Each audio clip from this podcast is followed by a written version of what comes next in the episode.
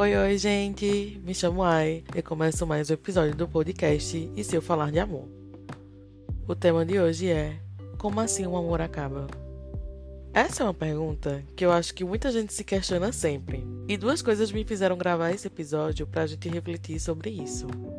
A primeira foi um livro que indiquei essa semana nos meus stories. Na verdade, acho que foi semana passada. Enfim, não lembro. Mas eu indiquei um dia desses aí lá nos meus stories. É, recomendo muito a leitura, inclusive.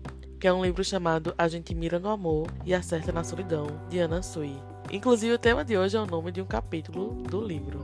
E a segunda coisa Óbvio que foram os términos que rolaram aí durante o mês de setembro, né? Porque o mês de setembro a bruxa estava solta. Quem manteve o seu namoro, de graças a Deus, mas muita gente terminou. Tanto pessoas conhecidas é, do meu círculo, né, de amizade, quanto pessoas desconhecidas aí e até famosas na mídia. E essas pessoas com certeza vocês acompanharam e meio que surpreenderam com o fim da relação.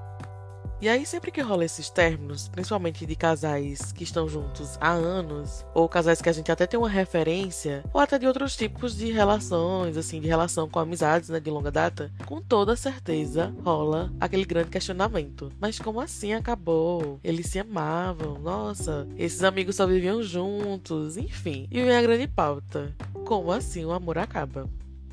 E cabe aqui a gente analisar o que é o amor, né? Com certeza eu já falei aí em algum episódio, acho que lá no início do podcast eu já vim com essa definição do que é o amor e com certeza eu trouxe até já citei a Bell Hooks para falar sobre, porque para mim a definição dela sobre amor continua sendo a melhor e a mais exata, ao meu ver, tá, gente?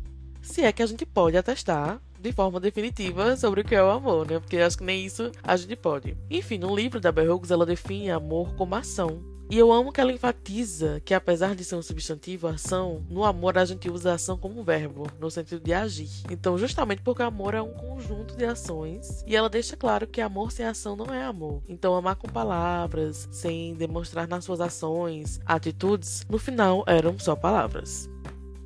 E para complementar ainda mais e não trazer apenas as coisas a partir da minha ótica ou da ótica só da Bell Hooks, porque acaba sendo a minha porque eu concordo muito com o que ela fala, eu decidi trazer algumas definições que vocês colocaram na caixinha dos stories que eu postei. Inclusive, esse áudio que eu tô fazendo agora é um áudio que esse episódio já tava gravado, gente, já tava agendado. Só que eu queria muito perguntar para vocês, para as pessoas que escutam o meu podcast, que me seguem nas redes sociais, o que é amor para elas. Eu acabei fazendo a ediçãozinha no podcast para eu poder encaixar essas definições de amor que vocês colocaram, que eu achei muito boa. E foi curioso analisar isso, porque para a maioria das pessoas amor é cuidado. Essa palavra foi unânime. E é claro que em algumas respostas ela foi complementada com outras coisas, né? E vale ressaltar também o fato de amor ser cuidado, mas nem sempre o cuidado é amor. Cuidado ele por si só, ele não configura amor, e a Bell fala muito sobre isso no livro, né? E lógico que faz parte ali do combo do que se é amor, mas ele de forma isolada é só cuidado. E aí muita gente falou de cuidado, mas dentro do cuidado também falava outras coisas que denotavam assim ter esse mesmo essa mesma sinergia ali com que a, o que o, o que a Bell Hooks fala, né, sobre a definição dela. Então achei bem bem parecido ali o que as pessoas falaram. E dentre as várias respostas, uma se destacou, que foi a de Isis, que inclusive eu disse, gente, eu tenho uma perguntinha para fazer para vocês. Aí depois eu postei que era pergunta da mulher, não era uma perguntinha, uma pergunta complexa dessa, e eu levanto como perguntinha, mas vocês já me conhecem, né? Sabem que é o meu jeitinho. E aí eu achei linda e poética a definição dela. Porque ela definiu assim: o amor é o conforto de estar em casa. Dá para sentir isso tanto em relações quanto em momentos. E eu amei essa definição porque tira da gente essa ideia de que todos os sentimentos precisam ser definidos com exatidão. E o amor tá longe de ser exato e preciso. Ele não é um cálculo matemático. Inclusive, eu nem sei se cálculo matemático são exatos e precisos, né, gente? É porque eu não gosto muito de matemática, sou de humanas, enfim. Mas é, não tem como a gente definir, né? Eu acho que, inclusive, que é mais fácil definirmos o que não é amor do que o que ele é. Então, essa definição de Isis eu trouxe aqui para vocês, porque eu achei muito, assim... Achei bem linda, assim, bem legal essa resposta. E outro sentimento que faz a gente confundir com amor é a paixão. Obviamente que são coisas completamente diferentes, né? São sentimentos distintos. Inclusive, eu acho a paixão mais perigosa, porque ela é meio insana, sabe? Sem limites. Ela te faz enxergar e fazer coisas por uma ótica enviesada, que, tipo assim, de um modo que é parcial demais, sabe? Que você só enxerga ali o que você enxerga e pronto, não tá enxergando os lados, só enxerga ali aquela pessoa. E o amor é conhecer alguém por inteiro, com suas qualidades e defeitos, e mesmo assim ainda estar lá, mas sem colocar essa pessoa no pedestal, né? Sem colocar o outro no pedestal de melhor pessoa do mundo. E a paixão ela é um amor inventado, né? Eu até lembro daquela canção de Cazuza, que eu acho que é exagerado, né? Adoro um amor inventado. Que a gente ainda não conhece o outro no seu todo, e mesmo assim, quando conhece, só olha o lado que te atrai, passando pano demais ali para os outros defeitos, né? Para as outras coisas que a pessoa tem ali que não. Enfim, são defeitos. E o amor é meio calmaria, sabe? A paixão já é avassaladora. Então tem paixões que a gente jurou ali ao longo da vida que era amor, de tão intenso que foi. Tudo foi maior, tudo foi numa proporção gigantesca. O começo, o fim. E só quando você, por algum motivo, cai na real que aquilo que você sentiu era paixão e não amor, você percebe que talvez nunca tenha amado ou só ser apaixonado, né? Tipo assim, talvez eu, eu, eu, achei que eu amei muito aquela pessoa, que foi tão intenso, tão avassalador, tão assim. E aí você, quando passa, você olha, não, não foi amor aquilo, não. Acho que aquilo ali foi uma paixão avassaladora, né? Eu só tava apaixonada, mas não era amor. Porque eu acho que a paixão ela também tem um quê de sofrimento. Eu lembro que algumas pessoas falam assim, principalmente poetas, né, bem antigos, trazem o sofrimento na poesia para retratar o amor. Mas eu não acho que seja o amor, acho que seja a paixão. A paixão ela traz um sofrimento. A paixão ela traz uma ânsia, uma agonia que o amor ele não traz. É uma vontade de viver tudo ao mesmo tempo e um eterno frio na barriga. Também é algo que se dissipa rápido. Porque da mesma forma que ele te pega desprevenido, também vai embora. Então não é constante, né? Não existe é, amor sem paixão, mas existe paixão sem amor. E aí, depois de todos esses conceitos, eu queria adentrar nas relações agora. É, há uns anos atrás, virou super modinha falar de amores líquidos. Eu não sei se vocês lembram, porque é um conceito aí de Bauman sobre amores descartáveis, que podem ser trocados a qualquer momento, porque o outro ali ele tá visando sempre algo melhor. Então é uma relação onde não há compromisso, ela é frágil, né? E eu confesso que assim, eu caí na onda por muito tempo dessa definição e da forma que as pessoas propagavam ela por aí, que eu acho que é errônea, já adianto. E eu agora com 32 anos, eu já meio que discordo um pouquinho do que se é propagado sobre, sobre essa definição. Porque veio. Eu vou abrir aqui os meus pensamentos com vocês pra gente analisar junto. Quando o assunto é amores líquidos e tal, eu me questiono se as relações são frágeis ou se essa fala, esse conceito de amores líquidos, ele é colocado apenas para mascarar o fato de que as pessoas elas não conseguem ser honestas em seus relacionamentos. Tipo, qual o problema visar algo melhor numa relação? E isso é mais uma interpretação errônea, como eu falei, da disseminação do conceito, porque Bauman com certeza ele não quis falar isso, mas me incomoda o uso do termo como se fosse uma justificativa para tudo, sabe? Tipo, fulano terminou um casamento de 10 anos, aí alguém já fala: "Ah, mas as relações de hoje são muito frágeis, ninguém mais quer lutar pela relação". Assim, a gente não vive o relacionamento do outro para ver o que se passa ou se passou durante esses 10 anos. Só o outro sabe o que se passou. E aí também a gente precisa observar que quantas pessoas, principalmente mulheres, né? Elas hoje em dia estão mais finaliza estão finalizando esses relacionamentos abusivos e tendo super coragem de fazer isso. Porque na, tipo assim, naquela época, na época da minha mãe, da minha avó, enfim, que são pessoas que têm esse discurso de se espantarem quando um, relacionamento acaba, porque, tipo, a pessoa casa tem que ser para sempre, né? Enfim, tem essa, enfim, tem essa definição aí que as pessoas colocam essa regra, mas não é regra nenhuma. Então, assim, é, quantas mulheres na nossa família foram traídas? Pense aí, quantas mulheres na sua família foram traídas, sabiam, inclusive, que eram traídas, mas se mantinham em silêncio porque a instituição casamento era mais importante. Enfim, quando o padre vai dizer lá é até que a morte nos separe. Quantas pessoas não viveram em relacionamentos que podavam elas, tipo, minimizavam. E eu falo mulheres porque, tipo, tem muita, né, história, enfim, machismo, patriarcado. Tem tendência maior de ser mulheres que tenham sentido isso, né? Que tenham vivido esses relacionamentos e que tenham vivido uma vida completamente limitada ali numa relação que já era fracassada, já falida. Então, quantas pessoas viveram isso, né? E aí a gente vê que hoje em dia tá havendo um movimento contrário de pessoas assim rompendo o relacionamento porque estão pensando mais em si, querem viver coisas boas, não é uma coisa que já é legal para ela. E aí a pessoa vem com amores líquidos, conceito de e totalmente de forma distorcida pra, tipo, dizer que as relações hoje em dia estão frágeis, né? Então a gente precisa rever como é que a gente tá disseminando esse conceito por aí pra gente não cair em conceituações erradas. E eu sempre falo, e já até foi tema de um episódio aqui sobre essa coragem de romper ciclos, né? E eu cito coragem porque para muitas pessoas ainda é algo difícil de ser feito, seja por depender financeiramente do outro, seja pelo apego emocional, enfim. Se você é uma pessoa que rompe ciclos facilmente, eu vou ter que te dar parabéns. Mas também eu vou ter que me contradizer agora nesse momento que eu disse eu vou ter que dar parabéns, mas na minha cabeça automaticamente eu pensei, será que eu estou fazendo certo? Porque é, de certa forma romper ciclos, gente, seja amoroso, amizade ou até familiar, não é fácil. Tipo, não existe essa facilidade em finalizar coisas, porque até chegar um momento da finalização, a mente da gente, a mente, nossa mente passa por milhões de pensamentos. O medo de magoar o outro, o medo de se arrepender, sendo que você sabe que o outro vai se magoar de qualquer jeito. E eu acho que você sabe também que você não vai se arrepender daquela decisão. Então eu meio que sempre admirei pessoas que sabem a hora de romper algo, simplesmente porque não faz mais sentido para si, justamente porque tem que ter essa coragem de bancar o que sente. E no momento você não sente mais pelo outro, né? Tem que bancar o que sente e o que não sente.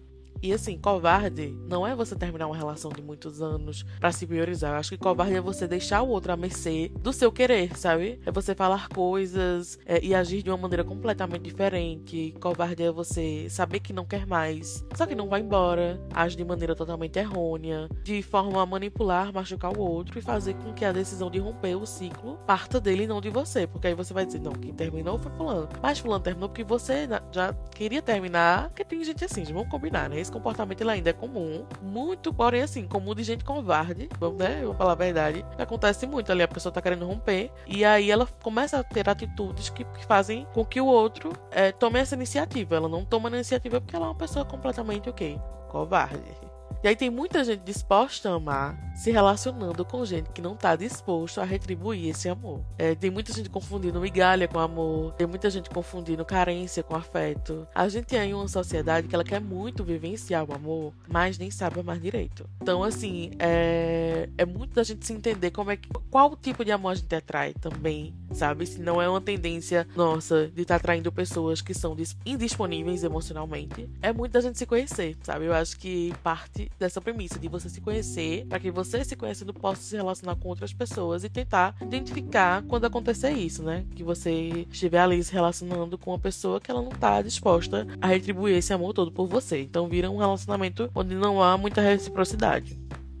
E aí, tempo desses, eu li uma analogia sobre relacionamentos, principalmente os românticos onde o autor ele falava que as pessoas elas precisavam enxergar o relacionamento como uma empresa, com dois sócios. E aí eu lembro que eu terminei de ler aquilo e eu fiquei, como assim, gente? Nossa, isso faz total sentido o que ele falou. Porque eu não tinha pensado por essa perspectiva. Então, assim, pensa comigo. Numa empresa, os sócios, eles se unem ao negócio porque ele bu eles buscam o mesmo propósito. Eles têm é, a vontade de fazer prosperar, têm eles precisam investir. Não há hierarquia, né? Quando o sócio ele não está satisfeito, ele tem a total liberdade de romper a sociedade. É, existem acordos a serem seguidos para o bem e continuidade dessa empresa. Então, assim, imagine que uma sociedade empresarial, o indivíduo coloque sempre seus interesses pessoais acima do interesse da empresa. Não vai dar certo, né? Certamente essa empresa ela vai, vai acabar, essa sociedade ela vai romper, o outro sócio vai se sentir lesado, prejudicado. Então, tratar de maneira flexível os seus interesses com, assim, pessoais, né? E os interesses da empresa é, tipo, indispensável e isso vai fazer com que a sociedade ela funcione de maneira eficiente.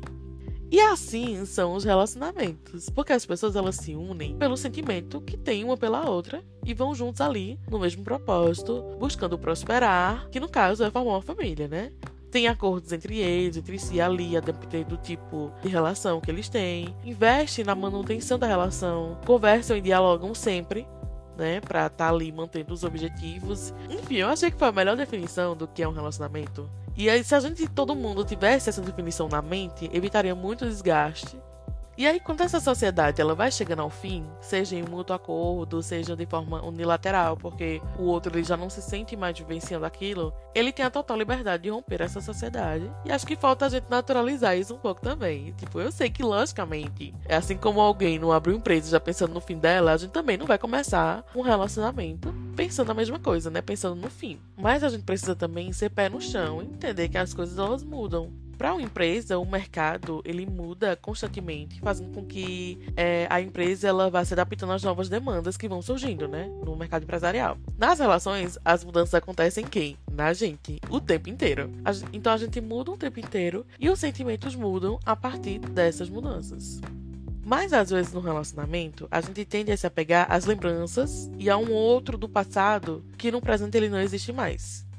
E aí o que você acha que é amor, na verdade é uma invenção, uma projeção do outro que você criou que faz se apegar ainda mais ao passado. Por isso que geralmente, quando a gente termina uma relação, depois de um tempinho você para de sofrer, porque você passa a enxergar o outro como realmente ele é, sem toda aquela capa da paixão que você costumava colocar para não enxergar os, os defeitos da pessoa.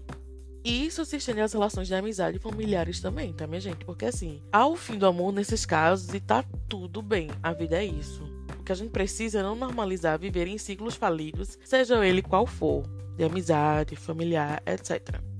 Enfim, e depois do amor, hein? Vem o quê? Eu acredito que pode vir tudo. em alguns casos, depois do amor, ainda continua sendo amor, mas de outra forma. Acredito eu que dá para continuar amando mesmo depois do fim, mas depende de como é esse fim. Porém, eu também acredito que mesmo que não tenha sobrado amor ou qualquer tipo de outro sentimento, não quer dizer que por um tempo não foi amor, sabe? Ia ser muito doido afirmar isso, porque eu sempre fui uma pessoa, gente, que eu achei que amor é coisa rara de sentir, enfim. Ok, eu ainda continuo achando isso. Mas eu também acho que não é algo que você deve invalidar quando acaba. Porque, sim, o amor acaba, né? Fato que o amor acaba. E eu acho que a gente não falar disso contribui muito para ter esse pensamento de achar que se acabou é porque não era amor. Quando a gente se, quando a gente vê alguém seguindo em frente mais rápido mesmo, você meio que se questiona, né? Ué, gente, mas é aquele amor todo. Tipo, nossa, terminou tem um mês, já tá com outra pessoa. E a gente meio que invalida o sentimento do outro e não percebe que o amor e tempo são coisas completamente distintas. O tempo é muito relativo. E cada pessoa tem seu tempo. E também cada pessoa tem o tempo certo para internalizar o fim. Tem gente que o amor acaba até durante a relação, que ali o amor se transforma somente em amizade, e tem gente que, enfim, né, segue em frente muito rápido, segue é feliz com outra pessoa, tudo bem. Então, tempo e amor são coisas distintas e relativas. Cada pessoa sente de uma forma, cada pessoa tem o seu processo, e você não precisa acelerar o seu processo para isso, e também nem precisa frear o outro. E a gente fica nessa, que a pessoa seguiu mais em frente, e eu ainda tô aqui, você fica nessa questão, gente, eu acho que não é nem mais coisas relacionadas a sentimentos. Tipo, nem é mais amor. Tipo, você não sente mais nada pela pessoa. Mas sabe o que é que é o maior empecilho? Que não faz você enxergar as coisas dessa forma. Como que, que, que tempo é relativo, sentimento também é relativo, são coisas distintas. O que te impede de pensar nisso é o ego. Porque a gente é muito egoísta. A gente se dá muita importância. Então, por isso que a gente se incomoda muito quando a outra pessoa ela tá seguindo a vida dela. Em vez de você seguir sua vida, você fica se dando essa importância toda. Então, talvez se a gente fizesse menos isso, o sofrimento seria menor ou passasse com mais rapidez, né? Enfim. Bom, e para finalizar, eu vou ler o trecho da crônica O Amor Acaba, de Paulo Mendes Campos. Essa crônica ela tá disponível no Google então de forma completa e vale super a pena você ler ela inteira. E aí, num trecho, ele fala: Às vezes o amor acaba como se fosse melhor nunca ter existido, mas pode acabar com doçura e esperança. Uma palavra muda ou articulada e acaba o amor.